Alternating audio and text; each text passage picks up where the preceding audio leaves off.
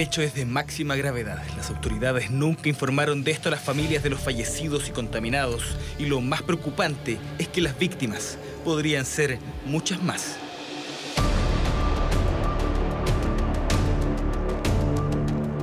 Investigamos durante meses el brote de Burkholderia cepacia, una bacteria que es letal en personas inmunodeprimidas y lactantes, una verdad difusa que hoy conocerá en detalle. Es grave, es crítico, porque estos jabones no es el jabón que uno, présteme el baño y, y me lavo las manos, o sea, estos son jabones que usan los médicos previo a una operación. Elementos contaminados donde menos deberían estar y lo peor de todo, perjudicando la salud de muchos. Pero, ¿hay responsables? Un laboratorio que reincide en, una mala praxis o en algo que falló, yo la verdad es que le quitaría la autorización para funcionar. Ex trabajadores del laboratorio, documentos reservados y un escándalo que sencillamente estalló. El Ministerio de Salud sabía de esto hace más de dos años. Aquí han habido muertes producto de la negligencia y la poca gestión.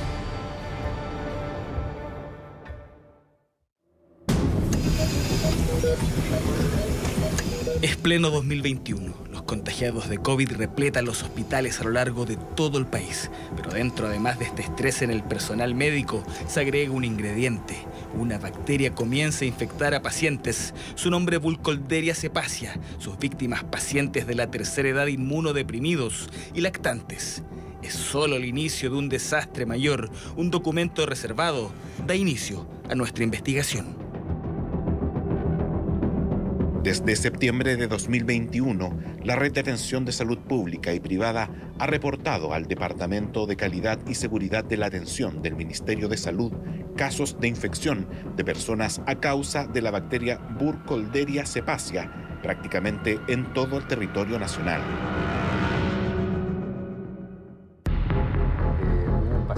Párrafo corresponde a un informe reservado fechado el 18 de enero del 2023. En ese documento el Ministerio de Salud le pide al fiscal nacional Ángel Valencia que investigue si existen responsabilidades penales en el brote de Bulcolderia que recorrió diversos centros médicos. El saldo hasta ese minuto arrojaba 444 infectados y 35 fallecidos. 35, fría cifra que esconde historias que ya les mostraremos. Pero ¿cuál es el vehículo utilizado por esta bacteria para llegar a personas hospitalizadas? Una partida de jabón líquido, povidona ayudada y alcohol gel, todos productos provenientes del laboratorio DIFEM. La calidad y eficacia de los productos DIFEM están validados por su Departamento de Control de Calidad. Mi nombre es César Ruiz Sepúlveda y soy analista químico de profesión. mi labor era hacer análisis en, los estudios de estabilidad de los productos que fabricaba. César Ruiz trabajó cerca de un año en DIFEM, tiempo suficiente, dice, para darse cuenta de un desorden que vivió su punto de clímax el día 22 de abril del 2022 cuando el ISP emitió una alerta para retirar el producto de Difem contaminado con la bacteria, el jabón líquido Diclorexan, muy usado en unidades de cuidados intensivos de hospitales públicos y clínicas. Más tarde se le sumó el Povicept, solución tópica investigación en curso que eso sí ha generado una serie de problemas, como la cancelación de cirugías ante la falta de estos productos e incluso infecciones intrahospitalarias. Cuando partieron la bacteria nos enteramos por un comunicado en la prensa. Una vez que eso ocurrió, a nosotros se nos informó en el laboratorio que lo que estaba pasando, a grandes rasgos, muy a grandes rasgos de hecho, no, no fue así como algo eh, más íntimo, decir, no, mira, y, al tiro se nos dijo, no pueden hablar con la prensa, no pueden aquí si llega a tele. O sea, ahí como que nosotros dijimos, esto parece que es bastante serio, porque si llega a la televisión es porque algo está pasando. César recuerda el clima tenso que se vivía al interior de DIFEM. Su testimonio exclusivo nos da cuenta de algo más. Ese día él y sus compañeros químicos y analistas apuntaron a la vieja planta de agua, la que habría sido comprada, por así decirlo, de segunda mano. Yo tuve hartos problemas, honestamente, tuve hartos problemas ahí porque eh, era poco ético, hartas cosas, hartas cosas si bien es cierto, esto tú me preguntas específicamente esto del agua que, generó un problema muy grande, eh, que, costó quizás vidas más de las que más de las que uno quizás piensa, o de las que se pueden llegar a establecer o que quizás nunca se van a saber, porque eso también está un criterio de quién, cuándo se dieron cuenta, cuándo te das cuenta, de cuándo viene este problema. ¿Entiendes? Porque hasta el último, cuando se mandan a hacer los análisis, seguían los laboratorios diciendo como que estaba bien. El agua está bien, el agua está bien. Y resulta que el agua no estaba bien. Pero antes de seguir, es necesario retroceder al año 2014. Mire los titulares. Es noviembre y la autoridad sanitaria detecta una bacteria en desinfectantes del laboratorio Difem Pharma, usado en clínicas y hospitales. Se trata de la bacteria Serratia, la que puede filtrarse en la sangre y provocar infecciones graves. Siete contagios se informan en la época, pero una búsqueda en el sistema judicial nos lleva a un octavo caso, una historia sorprendente.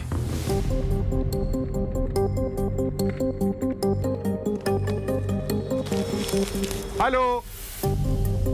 Juan, como lo llamaremos, asistió el 2014 a la clínica Avansalud por una intervención lumbar y tras un aseo quirúrgico un examen arrojó que tenía líquido en los pulmones. Luego dolor, fiebre y el diagnóstico. Estaba infectado con la bacteria que provino de un producto del laboratorio DIFEM. Lo que cuenta nos da luces del actuar en la cadena de responsables.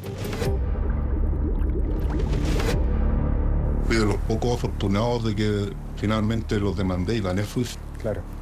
Mucha gente, nos fuimos hartos, en 2014, creo que todos pasaron por negligencia de, ah, te enviaste esta bacteria de, de, pabellón y chao, o sea, mucha gente no, ni siquiera supo de lo que había pasado. Yo felizmente me enteré por la prensa y llamé al neurocirujano y él me confirmó que efectivamente yo era uno de los infectados por la famosa Serratia MERS. Nunca nadie le avisó de forma oficial, ni la clínica ni el Ministerio de Salud. Fue él solo contra DIFEM y ganó. Un acuerdo judicial selló una de las peores experiencias de su vida. Estuve a punto de irse un día que de hecho me entregué.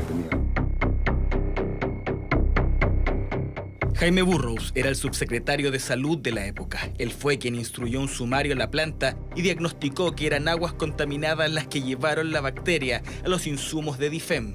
Pero más allá de eso, nos da luces de cómo actúa el sistema en estos casos. En términos reales, eh, muchas veces se pierde esa, esa información y los pacientes no se enteran de que esa infección fue como en el contexto de de este producto que está contaminado. ¿Y cómo, cómo sé yo que esto no pasa? Porque eh, habitualmente cuando las personas saben de esto, eh, y sobre todo en un contexto como por ejemplo un centro privado, que se atiende gente que tiene recursos, esto termina en los tribunales. No informar, guardar silencio, un modus operandi que se repite a lo largo de los años. ¿Dónde está el derecho del paciente? ¿Qué pasa con los millonarios costos hospitalarios cuando el culpable es un producto farmacéutico que contiene una bacteria? Pero volvamos al documento reservado que el Ministerio de Salud envió al fiscal nacional en enero del 2023. Un párrafo es el que nos detiene. Fíjate que dice aquí, eh, hubo un paciente recién nacido en el cual debido a su gravedad y complicaciones intraparto no fue posible determinar la relación entre la muerte y la infección por burcorderia.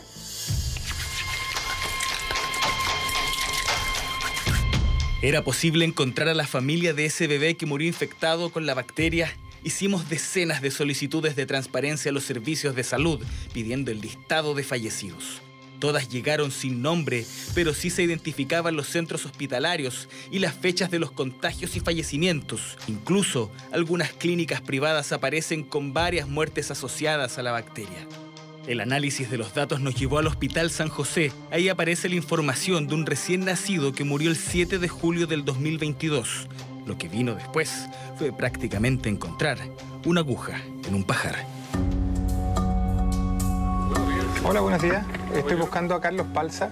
¿No te suena? Me suena de hace muchísimos años. Eh, yo lo último que supe de Carlos es que vivía en Independencia. Ah, porque yo, bueno, supe que ella estuvo embarazada, ¿no? Sí, pues sí, murió su guaguita. Una haitiana y un peruano, sí, se fueron. Chuta. Se fueron de Chile esa gente.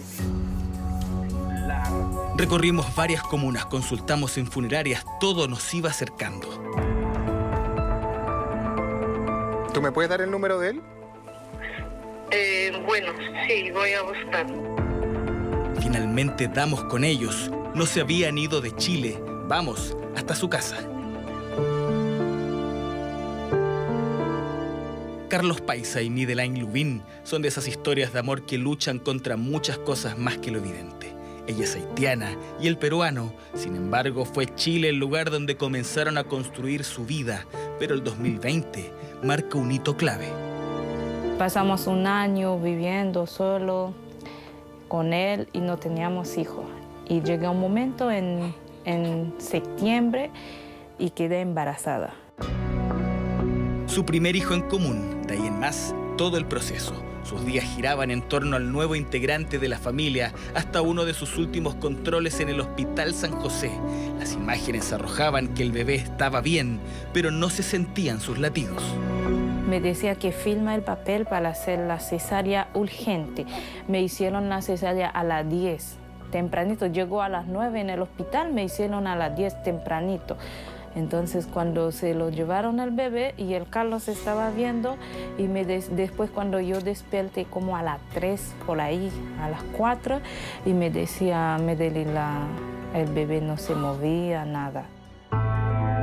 Pasó a cuidados intensivos. Un equipo médico lidiaba con las complicaciones. Cuatro días de espera. Nos dijeron que por favor vengamos urgente porque ya el bebito no, no, puede, no reacciona más, que teníamos que tenían que desconectarlo y que querían que nos acerquemos para que nos despidamos de él. Me dijo que mi pareja Medeli eh, capaz pudo haber consumido algo en la calle o haber comido algo, algo empacado de, que sea de cerdo, que eso venía con una bacteria, que esa bacteria le atacaba directamente a la placenta. Carlos y Midelín no habían tenido acceso a las más de 200 hojas de la ficha clínica de su hijo. Tampoco nadie se las había explicado. Los acompañamos a pedir una copia al hospital.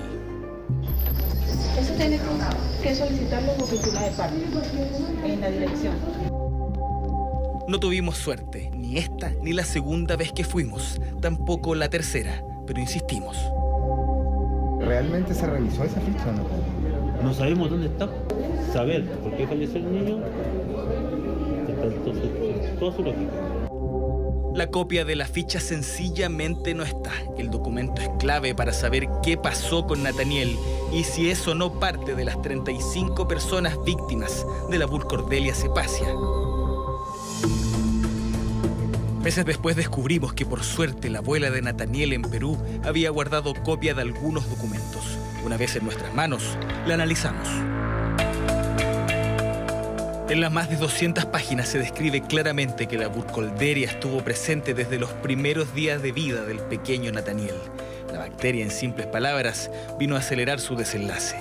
Nadie le avisó a Carlos y Midelín. Un patrón que lamentablemente se repite. Me siento como destrozado mi corazón. En mi mente estoy diciendo, ves, mi bebé estaba súper bien si hay manera para buscar la justicia y hay que buscarla hasta, hasta que se encuentra, para que no pase a, a, a otro niño también. Hoy han vuelto a ser padres, pero nada borra por lo que han pasado. De momento, según el abogado y exfiscal Carlos Gajardo, dentro de lo más grave en este caso es que aún a la fecha no se les haya avisado a los contagiados y más aún a las familiares de las víctimas. Los nuevos hechos que se han conocido del año 2022 son hechos donde no hay prescripción, que deben ser investigados y donde los pacientes tienen el derecho a la información, a saber exactamente qué fue lo que les ocurrió. En la situación actual, los laboratorios si son responsables de una situación de este tipo, deben responder civilmente, es decir, pueden ser demandados civilmente si se establece efectivamente la relación de causalidad entre una negligencia y un daño que se provoca, deben indemnizar esos perjuicios. Porque lo que quería el gobierno a través del Ministerio de Salud es esconder esto. Aquí han habido muertes producto de la negligencia y la poca gestión. Pero hoy el tema sencillamente ha explotado. Un nuevo brote ahora en el laboratorio Sanderson terminó por copar la paciencia de funcionarios del Instituto de Salud Pública, que hace años vienen advirtiendo el peligro de la burcorteria. En síntesis, el 29 de septiembre la institución instruyó el retiro de varios productos de Sanderson, algo que no le gustó a la ministra porque esto paralizó cientos de intervenciones quirúrgicas. Al final, terminó pidiendo la renuncia del director del ISP. Creíamos que de alguna manera estábamos en el momento de ya poner el coto a esta situación, intervenir de manera importante la, línea en términos de general de producción y distribución eh, y detenernos ya definitivamente en esta cuestión y hacer un análisis mucho más detallado de lo que acá venía ocurriendo. Solicitamos entrevista al laboratorio Sanderson. Esto fue el video que mandaron. A la fecha, no existe prueba concreta que nuestros productos sean la fuente del brote bacteriano. Y hasta ahora no hemos recibido reclamos ni reportes de reacciones adversas a nuestros medicamentos desde los hospitales o pacientes. Pero también queríamos saber la versión de los representantes del laboratorio DIFEM, pero nos dijeron que todos sus voceros se encuentran de viaje en el extranjero. Al cierre de este reportaje, el Ministerio de Salud declinó darnos una entrevista y menos entregarnos la respuesta que tanto buscamos un escándalo que tendrá nuevos capítulos. A lo largo de nuestra investigación hablamos con más familiares de víctimas de la vulcorderia, pero se excusaron de dar su testimonio. Todos coinciden, nunca les avisaron. ¿Qué responsabilidad tiene el Ministerio y los laboratorios? La Fiscalía tiene la palabra, pero resulta paradójico que lo que debiese curarte y ayudar en tu recuperación sea lo que aunque suene fuerte, te termine matando.